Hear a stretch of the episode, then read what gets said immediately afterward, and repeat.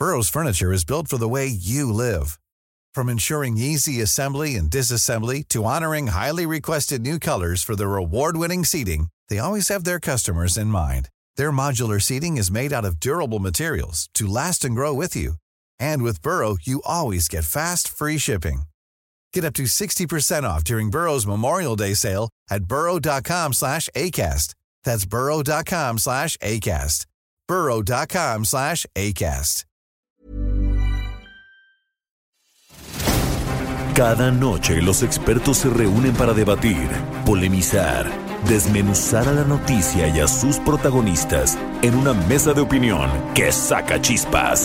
Esto es El Heraldo, la silla rota, bajo la conducción de Alfredo González Castro y Jorge Ramos, por El Heraldo Radio. Iniciamos.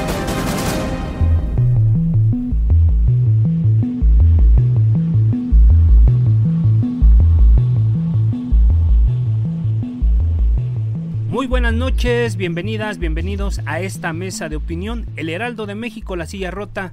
Transmitimos desde nuestras instalaciones en la Ciudad de México a través del 98.5 de FM y también llegamos hasta Guadalajara, Jalisco por el 100.3, Tampico, Tamaulipas por el 92.5, Villahermosa, Tabasco por el 106.3 en Acapulco Guerrero por el 92.1 y en el Estado de México nos puede sintonizar por el 540 de la amplitud modulada. Y allá también hasta la ciudad de Tijuana, Baja California, nos puede sintonizar en el 1700 también de la amplitud modulada. Además del 91.7 91.7 de FM en McAllen y 93.5 de su frecuencia modulada en la ciudad de Bronzeville, allá en el estado de Texas de la Unión Americana. Y bueno, esta noche, como todos los jueves, me acompaña mi colega y amigo Jorge, Jorge Ramos. ¿Cómo estás, Jorge? ¿Qué tal, Alfredo? Buenas noches, auditorio. Muy buenas noches. Bueno, pues eh, estamos eh, ya, ya en la segunda semana en donde la, esta situación de la pandemia por el eh, coronavirus COVID-19 pues nos tiene a, todos eh, atrapados en este asunto, ¿no, Alfredo? Así es, Jorge, pues yo creo que es un tema del que inevitablemente tenemos que hablar en la mayoría de los espacios de los medios de comunicación, en el Heraldo Radio, en, en, el Heraldo, en la silla rota. Creo que nuestra obligación es mantener informada a la gente y bueno, pues yo creo que es el tema del que se está hablando en este momento y se hablará durante mucho tiempo en los próximos días, Jorge. Así es, y fíjate que eh, desde el eh, programa de la semana pasada, pues las cosas han cambiado radicalmente. Eh, estamos ya en fase 2, el número de personas que han perdido la vida ya está en 6, esperemos que, no siga creciendo, pero, lamentablemente va aumentando la, la cifra pues prácticamente día con día. Hay algunos días en los que no hay casos de decesos, pero bueno, esperemos que esto, esto, esto no, no avance con tanta celeridad. Pero bueno, también está el asunto, eh, la Secretaría de la Función Pública, por ejemplo, se resistía el viernes pasado al eh, paro pues casi total eh, del gobierno federal. Eh, que suma una fuerza de más de dos millones de burócratas. Finalmente, este miércoles ya se declaró la suspensión eh, de actividades, en fin, ya se están tomando más medidas, ya se está haciendo una, una gran, gran campaña para que pues todos, todos en la medida de lo posible nos quedemos, se queden en su casa. es, digamos, la, la campaña que se está pues impulsando. Pero bueno, vamos a, vamos a conversar, eh, eh, si, te parece, Alfredo, auditorio, pues con, con, nuestros invitados, para que desde un punto de vista nos hagan eh, ver, de hecho, perdón, ya son siete, siete las víctimas, si es cierto, esta, esta mañana se dio a conocer en Jalisco por parte del gobernador que había un, un, un fallecido más. Pero bueno, eh, Alfredo, si, si gustas, eh, presentamos a los invitados, ¿cómo ves? Así es, Jorge. Para revisar este, estos temas tenemos invitados conocedores, conocedores de este, de este rubro. Damos la bienvenida a la doctora María Cristina Rosas, que ella es investigadora de la Facultad de Ciencias Políticas y Sociales de la UNAM.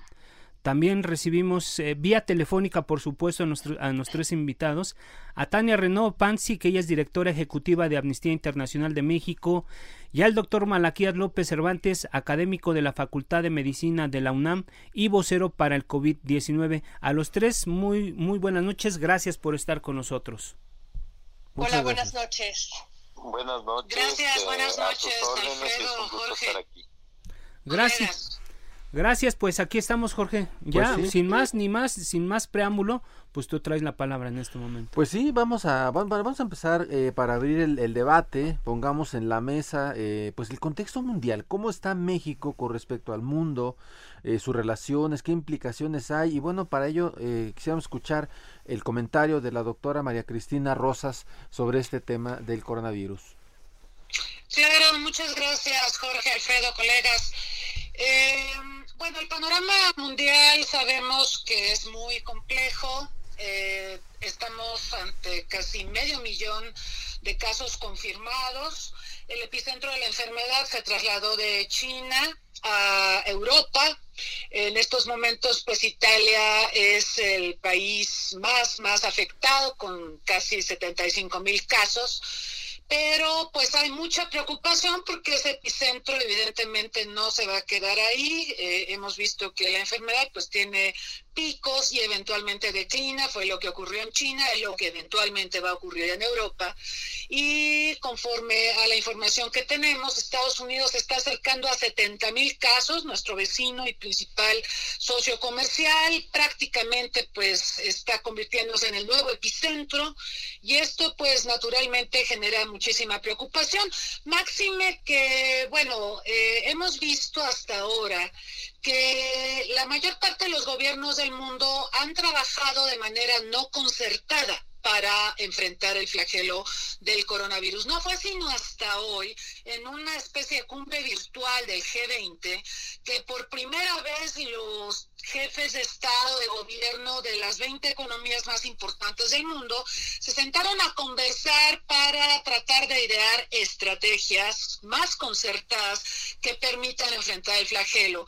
Y lo menciono porque también hemos visto reticencia de algunos gobernantes a tomar las medidas sugeridas por la Organización Mundial de la Salud. El mismo Donald Trump, en este país que pues está por rebasar a Italia por el número de, de casos confirmados, eh, ha dicho que a él le gustaría que todo volviera a la normalidad el 12 de abril. Esa es una declaración sumamente irresponsable considerando la situación que está enfrentando el país. Por otro lado, tenemos a Bolsonaro, el presidente de Brasil, que sigue insistiendo en que esto es una gripita y que no hay razón para parar las actividades normales del día a día de la población.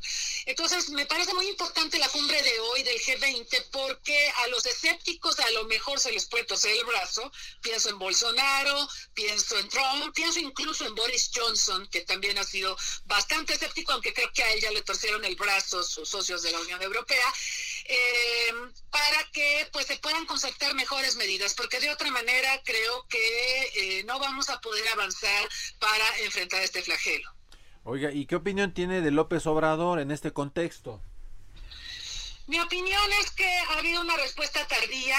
Eh, yo entiendo la situación económica del país. O sea, parar todo y mandar a toda la gente a sus casas es prácticamente imposible, porque desafortunadamente por los niveles de pobreza que imperan en, nuestra sociedad, mucha gente vive al día a día. Entonces, eh, mandar a la gente a sus casas, la primera pregunta que surge es ¿y cómo van a sobrevivir? ¿Cómo van a subsistir? Entonces, lo que yo entiendo es que se ha estado tratando de aguantar la situación, aguantarla y y aguantarla y retardar lo más que se pueda, pues, eh, las medidas de suspensión de actividades, precisamente por este elemento social, pues, tan lamentable que impera en nuestro país. Eh, dicho lo cual, pues yo creo que el presidente comenzó también con un escepticismo, yo lo ubicaría del lado de los mandatarios escépticos, lo vimos en rallies políticos, lo vimos abrazando personas, estrechando manos, besando niños, de una manera muy irresponsable cuando pues otros gobiernos de otras partes del mundo pues convocaban a prácticamente encerrarse y a evitar actos públicos y todo esto. Yo creo que el presidente pues ya entendió la magnitud de lo que se viene y pues ya ha anunciado cambios en sus rutinas.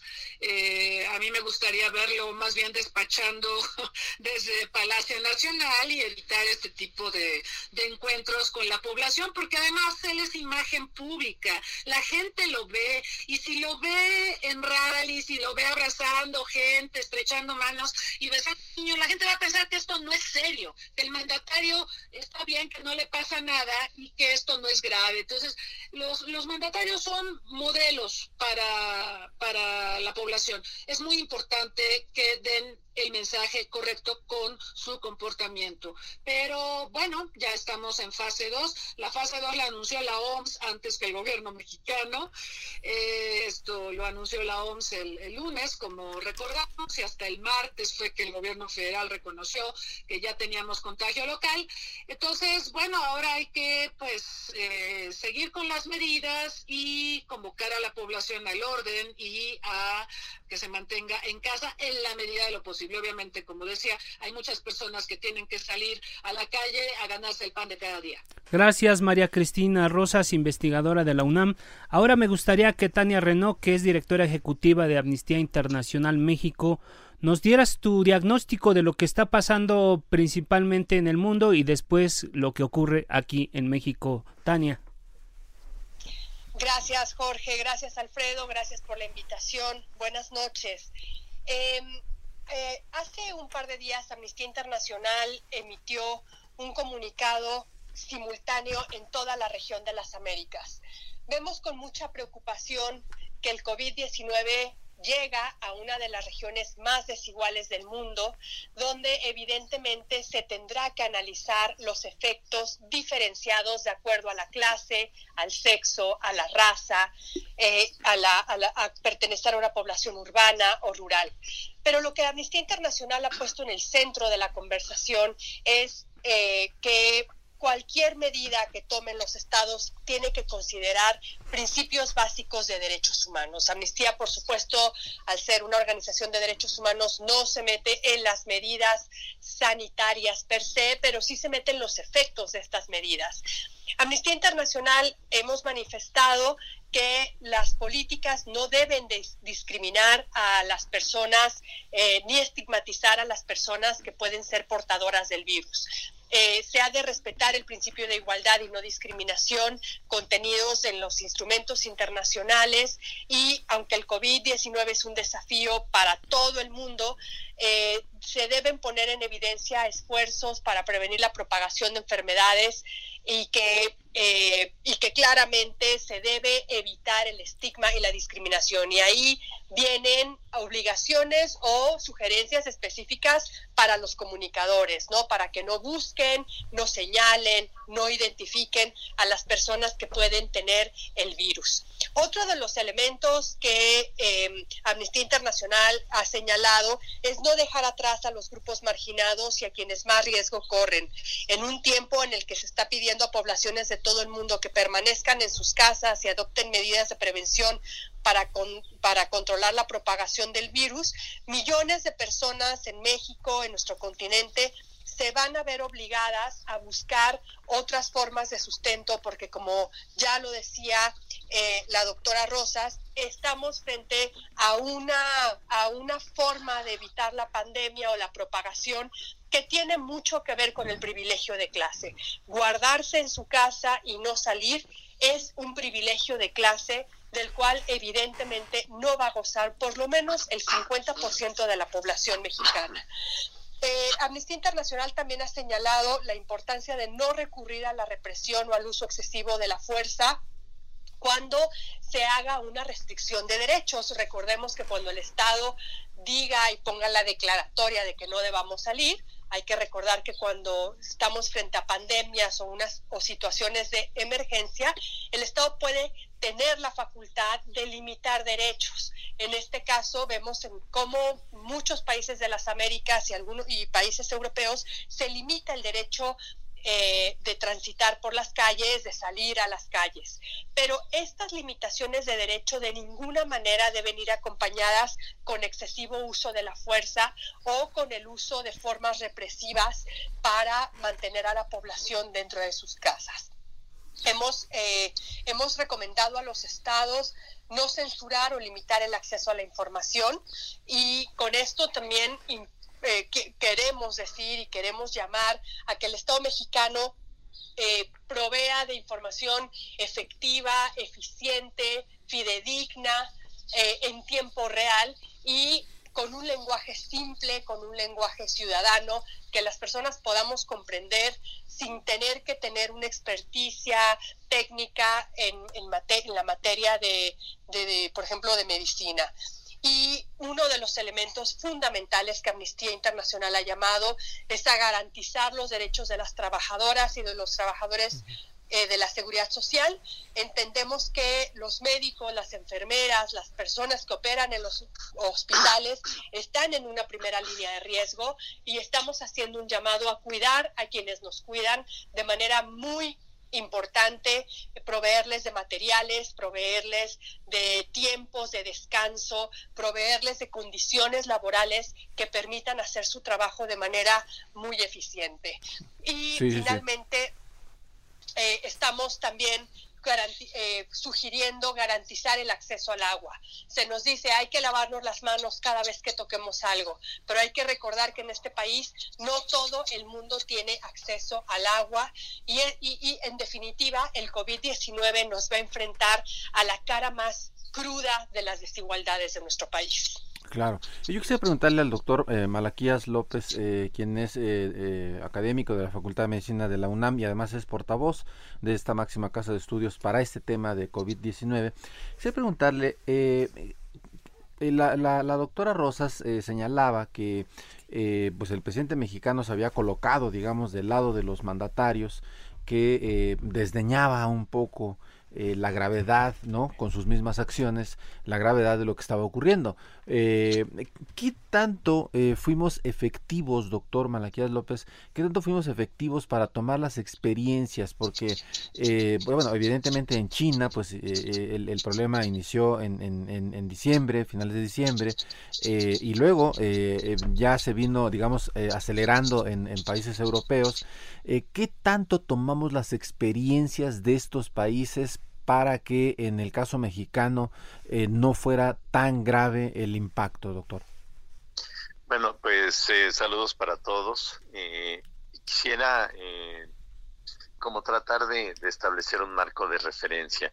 Miren, China tuvo un número de muertes, un número de casos que ya prácticamente han sido o rebasados o casi empatados por otros países como ya mencionaron, como Italia, como Estados Unidos. Pero hay una diferencia radical entre los tres ejemplos. China tiene 1.500 millones de habitantes y, e Italia, con una cantidad muchísimo menor de habitantes, está alcanzando, rebasando las estadísticas registradas en China. Yo creo que eso es un reflejo de la importancia de las acciones, de las, de las decisiones que se implementaron en cada uno de los países y del momento en el que se están tomando las decisiones. Y creo que eso es algo que nos debería de guiar sobre la, las acciones que se están tomando ahora acá en esta región del mundo, sobre sus posibilidades, sobre sus limitaciones y en los días futuros pues habrán de condicionar el escenario que vamos a estar viviendo. En resumen, yo diría, los países más allá de China han tomado decisiones tardías. Algunos países han sido muy enérgicos, eh, como el caso de Japón, pero particularmente de Corea del Sur, y han tenido resultados ejemplares en términos del comportamiento que tiene la, la epidemia. Pero otros, notablemente los países europeos, y, yo creo que el caso de los Estados Unidos han sido mucho más eh, reacios a implementar eh, estas medidas de control y cuando toman las decisiones pareciera que ya fue demasiado tarde. Es el caso de Italia o de España cuando cuando llegan a hacer una restricción muy severa, eh, pues de todas maneras el impacto ya es eh, relativamente pequeño. No se logran los resultados esperados. Ojalá que ese no vaya a ser el caso de los países de América Latina, pero me temo que aquí, pues por las condiciones que ya se mencionaron de mucho mayor desigualdad y eh, niveles de sobrevivencia muy acotados, pues tenemos un riesgo elevadísimo de una gran dispersión que pues vamos a pagar en términos no solamente del número de casos, sino del número de muertes y del consumo de recursos escasos en todas las sociedades como son los de atención hospitalaria. Eh, doctor, me gustaría preguntarle, eh, justamente eh, Tania Renaud hacía el comentario de que pues no se excedieran las autoridades, digamos, en su mano dura, ¿no? a la hora de, establecer medidas más restrictivas. Pero yo le preguntaría, ¿sería necesario que, que, que fuera más enérgico el, el, gobierno, el, el, gobierno mexicano, para establecer una, pues, eh, reducir eh, eh, de manera muy muy muy importante el flujo de personas en las calles y, estaría pensando incluso si sería necesario a lo mejor que que, que, se, que se cerrara la circulación de, avenidas, que se, se, cerrara, digamos, el, el, tránsito de personas en horarios específicos. Estos, este tipo de medidas serían necesarias, doctor. ¿Sería bueno irlas pensando e irlas ejecutando?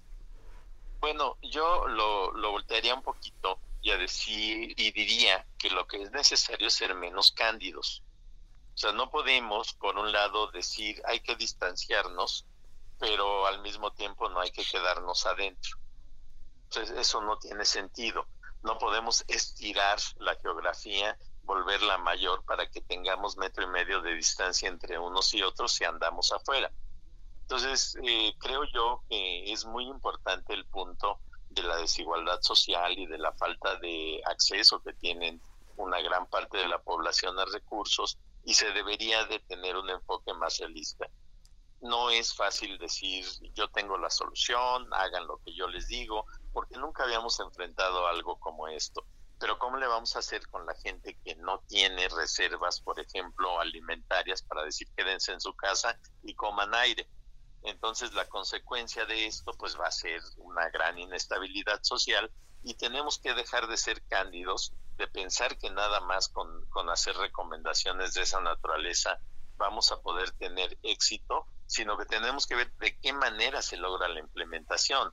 Miren, a mí no me consta, pero eh, escuché en algún momento que en China se organizaron de manera tal que la gente, para que no saliera de sus viviendas, pero que no tuviera eh, carencias severas, por ejemplo, de alimentos, hubo hasta una red de distribución para no, no salgas, yo te lo llevo. No sé si en algunos segmentos de la sociedad, en algunos lugares de nuestra geografía, debemos de tener la flexibilidad de acercar a las personas de una manera más práctica los recursos que necesitan para, para no tener eh, la que tomar la decisión de morir de hambre o morir de, de, la infección. O sea, yo creo que aquí lo que no debemos de poner en la mesa es el derecho a morir y decir, bueno, pues muérete porque no tienes con qué. No, pero tampoco se puede este, ser cándidos y decir nada más, pues bueno, no salgan a la calle o ser rígidos y decir al que salga a la calle lo fusilo. No, no podemos llegar a esos extremos tenemos que pasar por esto considerando la realidad de nuestra situación. Creo yo que una de las cosas que debemos de poner sobre la mesa es que eh, las, las eh, percepciones de carácter mágico también tienen que combatirse de manera activa. No podemos imaginar que alguien saca un escapulario y dice detente y este y con eso ya la infección no sucede. El mensaje es, es terrible tenemos que, evitar que la gente caiga en ese tipo de condiciones. Las creencias no son una solución y debemos de, hacerlos entender cuál es la realidad del riesgo. Yo no digo que la gente pobre se quede en su casa porque no se puede quedar, pero sí digo que le debemos de mandar mensajes muy claros acerca de los riesgos de la infección y de las consecuencias que puede tener. Gracias, doctor Malaquías López. Eh, ahora me gustaría a mí plantear a la doctora María Cristina Rosas, investigadora de la UNAM.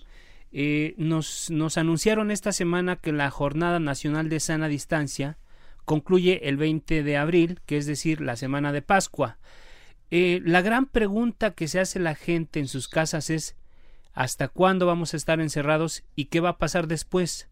¿Qué les podemos decir desde una visión de un análisis sociológico, María Cristina? ¿Qué le podemos decir a la gente? ¿Qué podemos esperar? ¿Y cuánto tiempo después eh, van a cambiar las cosas en este país a partir este, de este fenómeno, de esta pandemia? Bueno, yo creo que ponerle una fecha al fin de la cuarentena es muy prematuro eh, tenemos que observar y hay, por ejemplo, algoritmos que nos permiten hacer cálculos. Tenemos que observar la velocidad de propagación de la enfermedad. Hay algunos cálculos que yo he estado revisando que hablan de que el número de contagios en México se duplica cada 3.4 días. ¿Esto qué significa? Que si ahorita tenemos 400 y pico de contagios, dentro de 3.4 días vamos a tener 800 y pico, y después de 3.4 días vamos a tener 1600 y pico, y así sucesivamente. Entonces es muy aventurado decir la cuarentena, como dijo Trump, ¿no? Dice, yo el 12, de abril, de quiero abrir todo a, que vuelva a la normalidad. No puedes poner una fecha, es irresponsable poner una fecha. Vamos a tener que ir tanteando el terreno, tenemos que ver la velocidad de expansión de la enfermedad.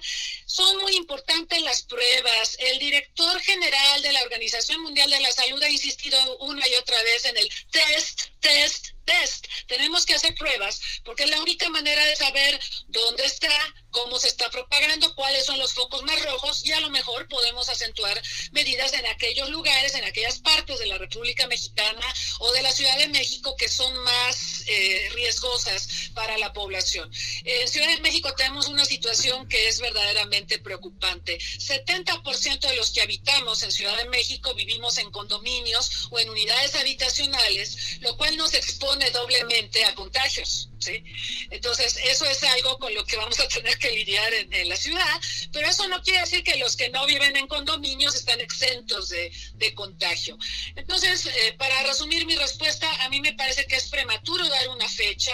Eh, vamos a tener que revisar pues puntualmente la expansión de la enfermedad, la, la, forma en que está creciendo, los lugares en que está creciendo y mientras no hagamos pruebas no vamos a poder articular las políticas adecuadas. Es un poco como ir a ciegas, es como ir detrás de la enfermedad. Hace un momento se mencionaba el caso de Corea del Sur, que ha realizado más de 200 mil pruebas y además ha logrado realizarlas en tiempos muy cortos. Acá, pues a las personas que se sospecha que padecen el COVID-19 tienen que esperar mucho tiempo para saber si es positiva o no. La prueba en Corea del Sur ya se tiene una prueba que en poco tiempo, en pocas horas, se puede saber si la persona es positiva y padece la enfermedad o no. Esto es crítico en estos momentos, vamos a tener que trabajar más en las pruebas, pero sí es muy importante, evidentemente, mantener eh, la distancia, eh, confinarnos los que podamos en nuestros domicilios y pues evitar conductas de riesgo. Yo también percibo un problema. María eh, Cristina. compañeros, sí. María Cristina, danos un minuto, vamos, tenemos que ir a un corte y regresamos para que esta segunda idea que nos quieres plantear la retomemos volviendo del corte. Gracias a nuestro radio escuchas, vamos a un corte y regresamos, no le cambie. Esto es Mesa de Opinión, La Silla Rota.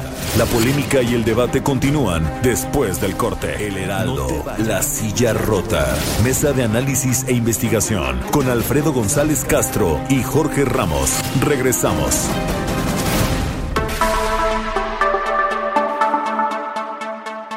Bueno, reiteramos el saludo a la doctora María Cristina Rosas, investigadora de la Facultad de Ciencias Políticas y Sociales de la UNAM, a Tania Renault, directora ejecutiva de Amnistía Internacional en México, y al doctor Malaquías López Cervantes, académico de la Facultad de Medicina de la UNAM y vocero para COVID-19. Eh, eh, sí, estábamos, eh, doctora, nos iba a, dar un, segundo punto de vista antes de irnos al corte. María Cristina. Así es, sí, mencionaba que a propósito del comentario del doctor Malaquías, de que hay eh, premisas falsas sobre la enfermedad.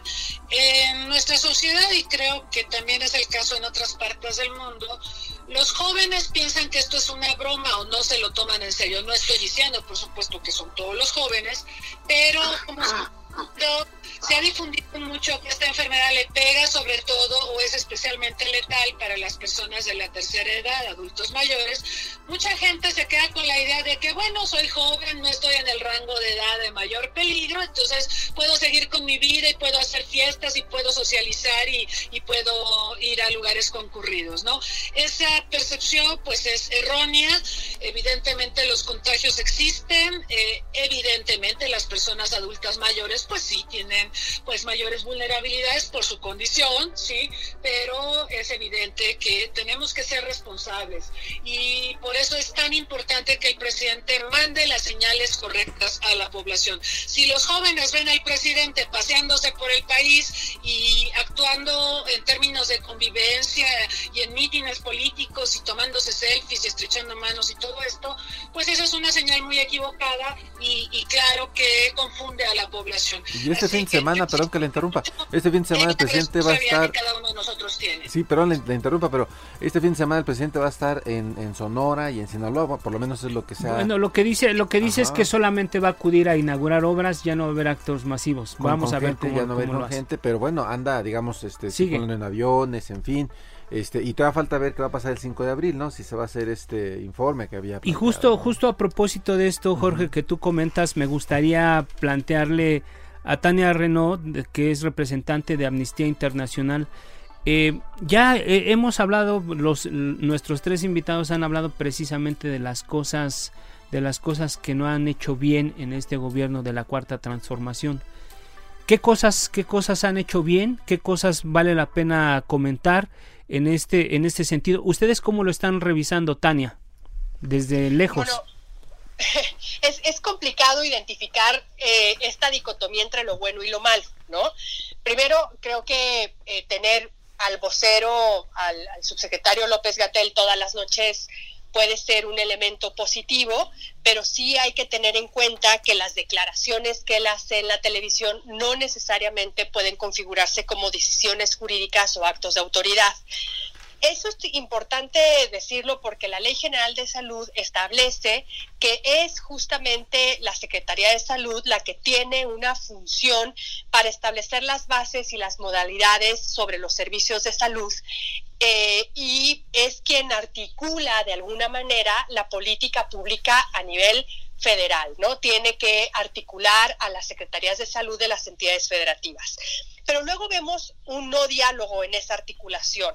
Por un lado tenemos un vocero eh, muy eficiente, mantiene a la población informada, pero por el otro lado vemos cómo hay entidades federativas que ya han hecho pública su declaración de emergencia, estoy pensando en Colima o en Sonora, cuando realmente lo que se necesita en este país es una acción conjunta. Y no solamente es una necesidad eh, eh, de carácter médico, de carácter jurídico, es una, eh, es una obligación jurídica que deviene de la Ley General de Salud. Entonces, es, eh, sí es importante decir, ¿no? la Ley General de Salud sí establece la acción extraordinaria en materia de salubridad general. En caso de epidemia, se tienen que dictar inmediatamente las medidas, pero estas medidas en estricto sentido no han sido dictadas. Entonces, sí vemos con preocupación que eh, las entidades federativas están actuando eh, eh, sin coordinación de, la, política pública federal.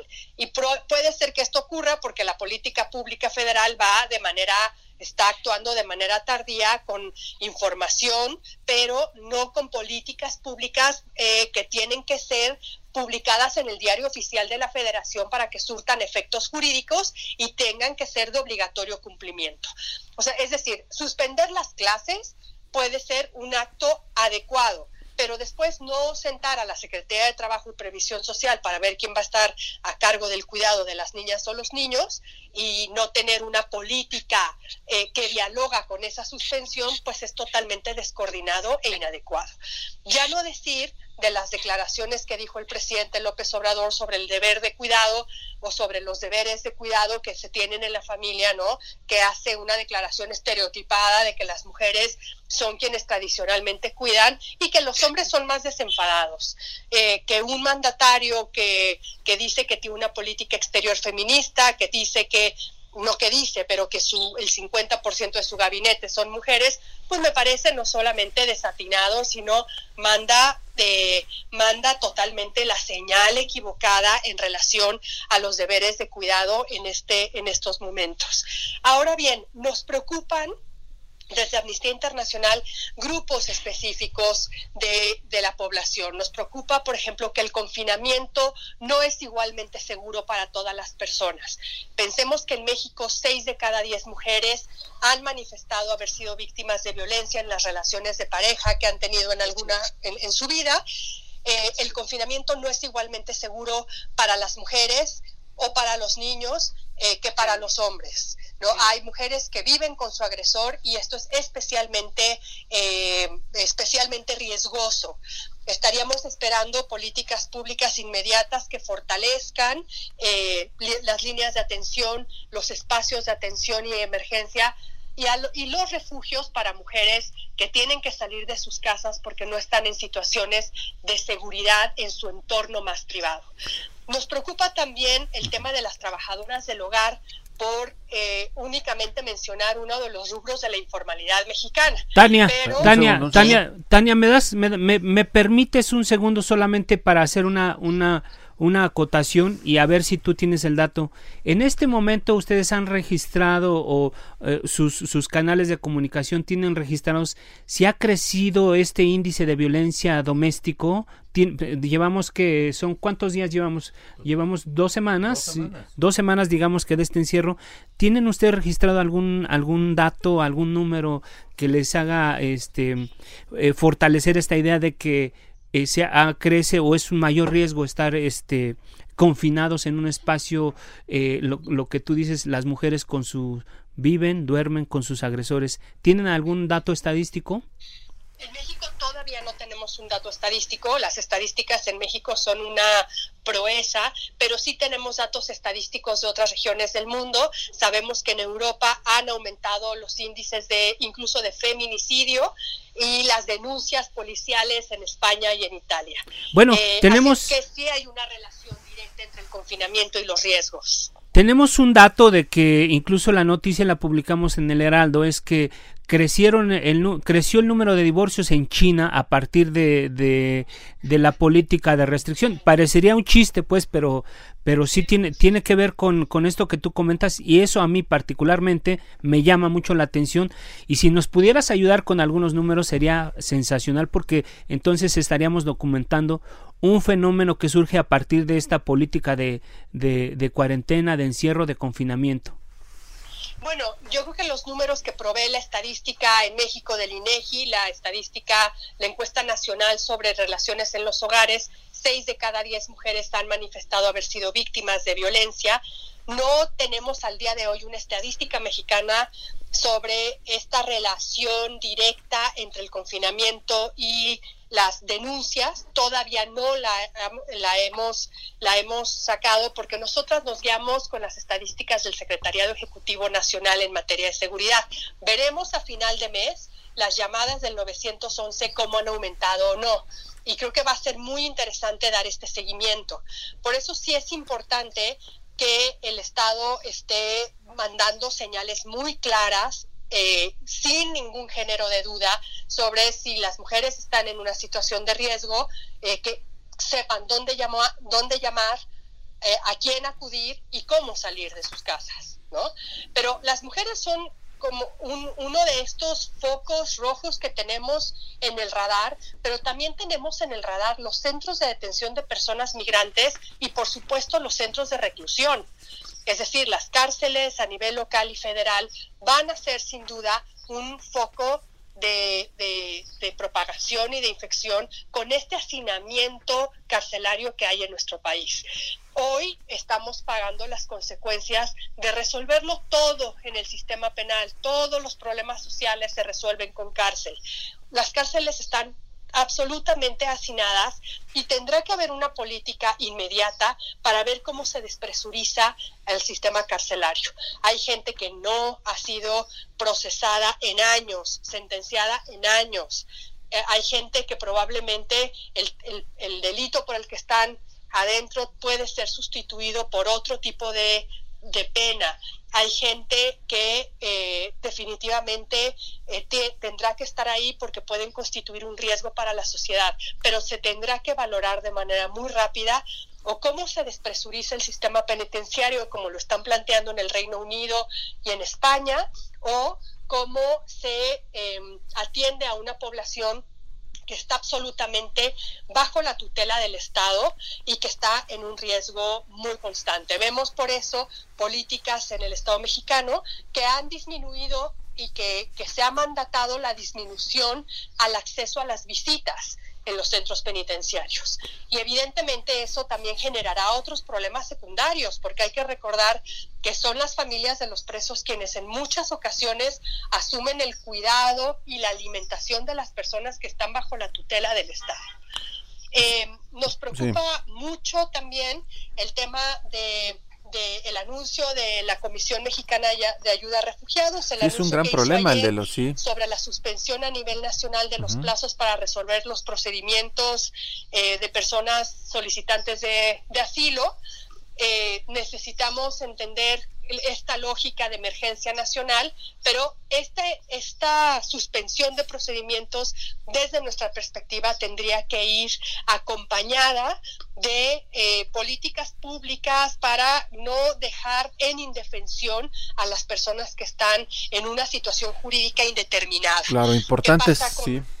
Importante, no, no, importante los señalamientos que haces en respecto de las eh, personas que están en, las prisiones. De hecho, en el caso de la Ciudad de México tengo entendido que están ya instrumentando un, un plan para este para espaciar eh, las visitas eh, en, la, en, las cárceles de la Ciudad de México y en algunos estados como Puebla creo también están haciendo esto y, y, lo otro que señalabas que tiene que ver con, los refugiados y con, los migrantes. Pero yo quisiera pedirle al doctor Malaquías que, también nos dijera, eh, doctor, ¿Qué es eh, lo que en términos, eh, digamos, sanitarios, en términos de, la política de salud, qué estamos haciendo bien y que deberíamos de reforzar más, doctor? Bueno, lo que estamos haciendo bien, ya se mencionó, ha sido darle la cara al problema desde muy temprano. Hay que reconocer que desde que se supo que había un brote en China se ha estado eh, apareciendo eh, públicamente, se ha estado eh, diseminando información sobre el problema, pero creo que se tiene que fortalecer mucho. Estoy pensando, escuchando todos los comentarios, que tenemos que entrar en una etapa de sumar, no de dividir. Y para sumar pues necesitamos mucha flexibilidad, necesitamos encontrar canales de expresión que puedan ser atendidos y eh, ver cuál es la factibilidad de su implementación, porque es cierto que tenemos problemas gravísimos y que los hemos tenido desde hace mucho tiempo en el país y que ahora se suma esto que puede venir a complejizarlo más por ejemplo, tenemos el problema de la violencia doméstica y el encierro fomenta la violencia doméstica, como ya se dijo, y entonces nos vemos ante la eh, disyuntiva de morir del palo o de la pedrada.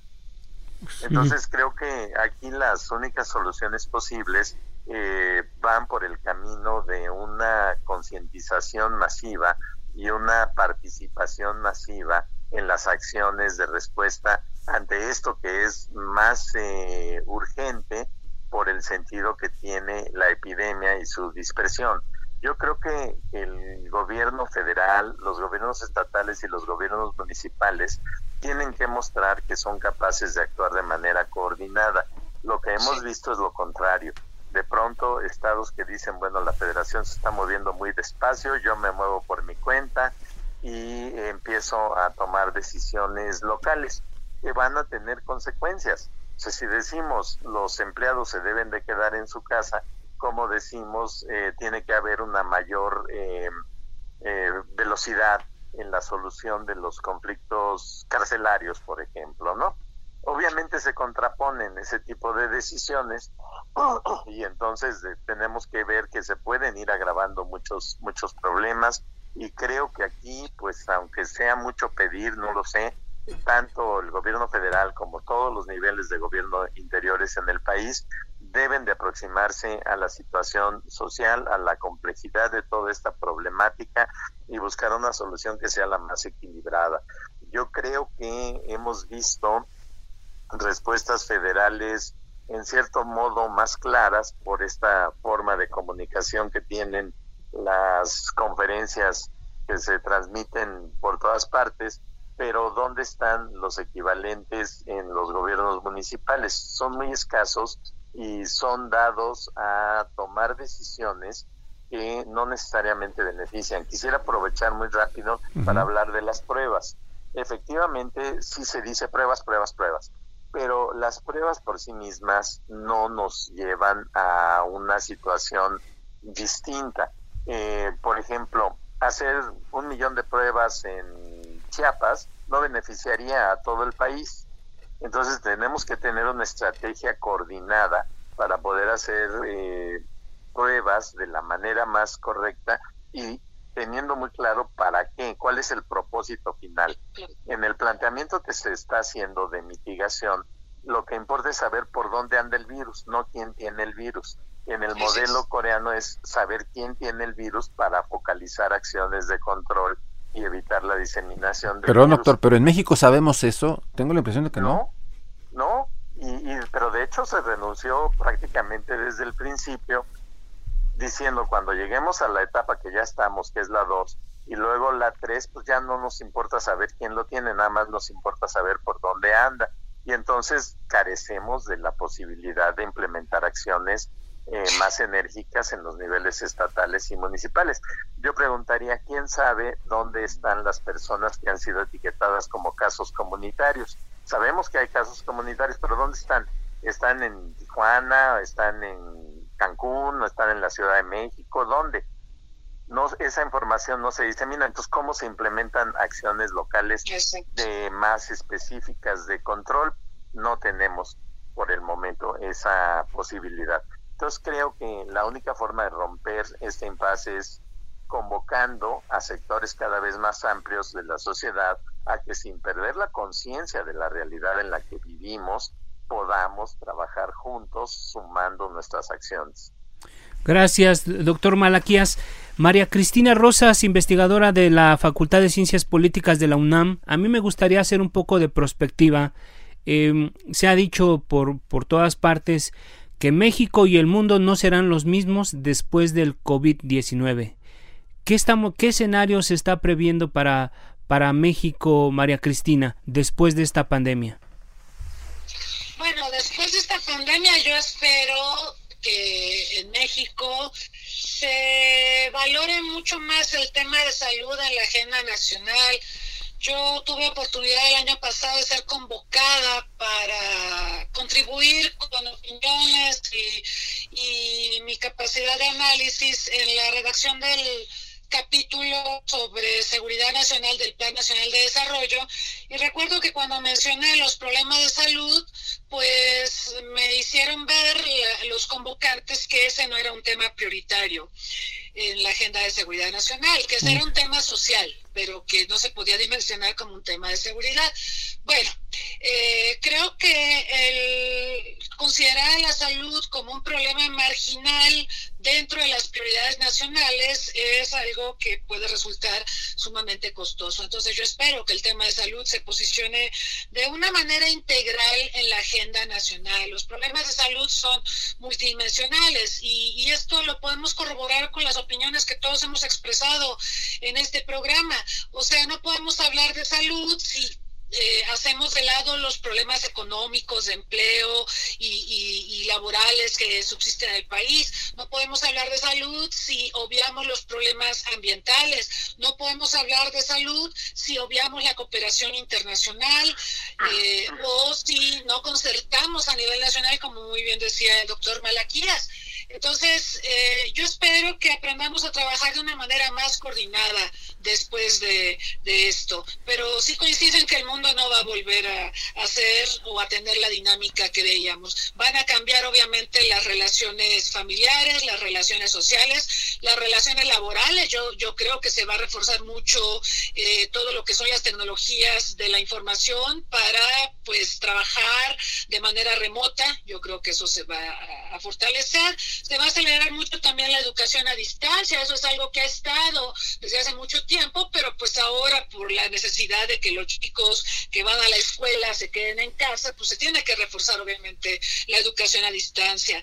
Y, bueno, eh, yo esperaría también que eh, aprendamos eh, a que los problemas de salud no los podemos politizar, porque desafortunadamente yo veo que algunas autoridades pues abordan la temática en términos de verse bien o de verse muy propositivos, cuando en realidad, como ya se ha explicado también en esta mesa de debate, eh, pues eh, las cosas no están marchando de manera óptima para hacerle un frente a esta pandemia. Claro, sí, eh, Tania Renault, justamente ya para cerrar el programa, un minutito, ¿qué perspectiva le ve desde la óptica de Amnistía Internacional?